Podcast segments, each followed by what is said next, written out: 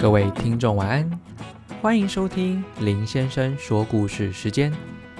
在故事开始之前，提醒您手机要记得充电，闹钟要记得设定，明天才不会睡过头哦。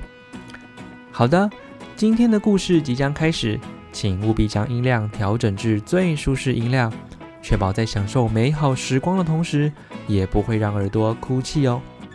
那么，敬祝您今天收听愉快。当爸爸吃完他私藏已久的那包葵瓜子的时候，他已经连输了五盘棋了。而为了要能够更专心的下棋，于是他吩咐我到楼下的杂货店再去买一些零嘴回来给他吃。当我从杂货店回到家里，所看到的画面是菜都煮好了，安安静静的摆在餐桌上，冒着白烟。而我们全家正围观着战局。爸，吃饱了再下嘛！姐姐开始跟爸爸撒娇，但是爸爸接着已经输了第六盘棋，满头大汗，他赶紧掏出手帕，边擦边愤愤地说：“别急，再一盘，再一盘就好。我已经摸清楚他的路数了。”呵呵呵呵呵。于是。棋盘又摆开了，这时候的妈妈气得不说一句话，插着手在客厅里踱来踱去，好像我在学校犯了什么错，老师打电话到家里来告状的时候一样。而过了不久，她忽然灵机一动，她把姐姐叫到了角落，不知道两个人在嚷嚷着什么。而姐姐临危受命，似乎也觉得很为难，但是最终她还是点点头了。于是姐姐鼓起勇气走到她男朋友身边，在他耳朵边嘀咕嘀咕了几句。最后一盘棋，爸爸很神奇地展现了他的功力。先是将军抽车，接着又利用双炮吃掉了对方的二马跟一炮，在强大的火力掩护之下，竹子一只一只的过河，渐渐车马奔腾，兵临城下，局势逐渐开始明朗化。随着姐姐的男朋友搔首不安的模样，爸爸的脸上的笑容越来越多。伯父的体力深厚，今天真是受教受教了。唉，姐姐的男朋友总算是弃局投降了。哈哈哈哈哈！我就说我已经看破了他的棋路了。哦哦哦哦哦！爸爸得意洋洋地看着妈妈和我，只笑呵呵地拍拍对面的男生肩膀说：“人生如棋呀，虚虚实实。”年轻人下手还是不能太造劲。前面几盘我就是故意试探试探你的实力罢了。只见姐姐的男朋友一面俯首称是，一面站起来向餐桌移动。妈妈向我猛使眼色，在爸爸还没兴起再来一盘的念头之前，赶紧把棋盘棋子全都给收了，并且要把它藏到我的衣柜里面去。好不容易，大家都坐到餐桌前面，又恢复了刚刚的沉默。哎，别客气，大家去吃我的拿手好菜哦！姐姐招呼完大家吃饭，那声音实在是听起来非常的心虚。我当仁不让，抢先吃下了一口虾仁爆蛋，发现菜已经冷了。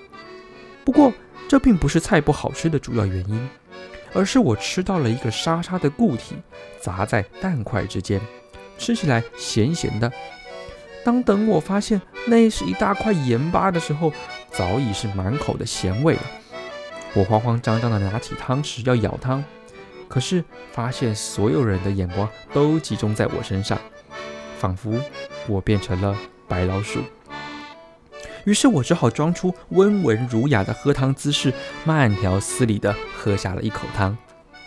嗯，这味汤味道不错哦。我想起电视广告运动饮料模特儿的表情，还好汤忘了加盐巴，跟白开水一样，刚好综合了我嘴巴里的咸味，我们可以自行调整。嗯，还蛮不错的。妹妹重复和我一样的动作，伸伸舌头向所有关注的人表示。说完之后，她神神秘秘地看着我，我们两个人对望，彼此都露出了会心的微笑。本来我对自己的善意谎言感到相当不好意思。我们都听过华盛顿砍倒樱桃树的故事，可是现在面对的是自己的姐姐，实在是觉得有一点不好意思。正觉得坐立不安的时候，我听见了妈妈夸张的赞美。嗯，这滋味哦，恐怕是餐厅的师傅都不见得能做得出来啦。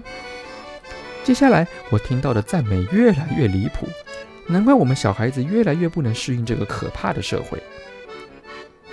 虾仁爆蛋爆的香酥，尤其是油的火候恰到好处，这是很不容易拿捏的。吃起来香粗又软又脆，刺激又温和。哦，特别是那个虾仁，简直是非常的新鲜又可口，又充满弹性，很 juicy 哦。配合爆蛋的质感，简直就是完美无缺的组合啊！呃，姐姐的男朋友这么眉飞五色的形容，让我忽然恍然大悟。从他那不怎么出色的长相和气质里，我渐渐领悟了为什么姐姐会爱上他了。听完这些歌颂赞美，姐姐很满意的拿起筷子，夹起自己的拿手好菜——虾仁爆蛋，在嘴巴里咀嚼。呵呵，她边吃边对我们笑，又低下了头，什么都没有说。接着，我们都很努力的吃自己面前责任区域里面的菜。炒青菜、清蒸鱼、芥蓝牛肉，一盘一盘有惊无险的过关。什么黑黑的、焦焦的、生生腥腥的、烂烂的，我们都装作看不到、听不到、摸不到、感觉不到、吃不到。最后，整个大会圆满成功的闭幕是可以想象的。尤其我们饭后都喝了姐姐男朋友带来的蜂王蜜。冰冰凉凉，甜甜蜜蜜，充满了美好的滋味，心里面自然充满了感激。先前所有的不愉快，还有可怕的这些记忆，也通通都忘掉了。差不多是姐姐男朋友离开后不到两个小时，哇，这个家庭又恢复原状了。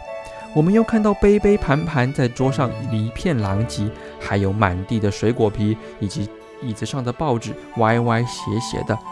爸爸又穿着不太雅观的内衣跟睡裤，翘着二郎腿，穿着蓝白拖，看着他的报纸。而刚刚那个美丽的姐姐，什么公主啊、仙女啊，似乎随着王子一并离开了。我们又看到的是一个凶巴巴、有一点邋遢的灰姑娘。一切都那么熟悉，那么亲切，这才是我的家吗？大家从各种不同的角度来探讨姐姐的男朋友。似乎对那瓶蜂王蜜在我们体内都发生了某种作用，再严厉的批评听起来都带有那么一点甜味。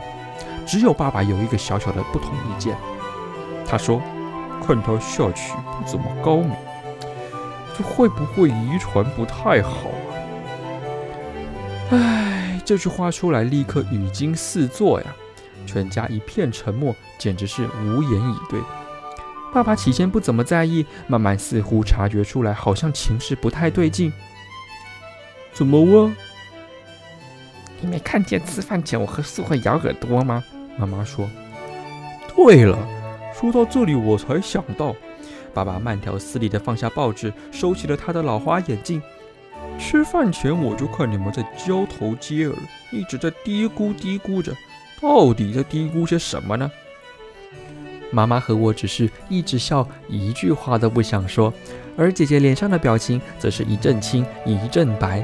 她最后终于忍不住了，于是淡淡的说：“妈妈要我告诉你的对手，他要是胆敢赢了第七盘棋，以后就不用来我们家了。”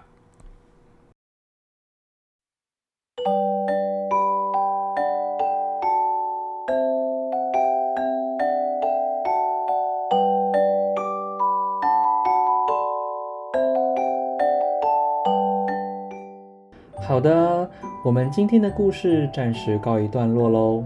想知道后续的发展吗？敬请锁定明天晚上的节目哟。现在时间不早了，请确实盖好你的棉被，享受属于你的专属梦乡吧。我们明天见喽，拜拜。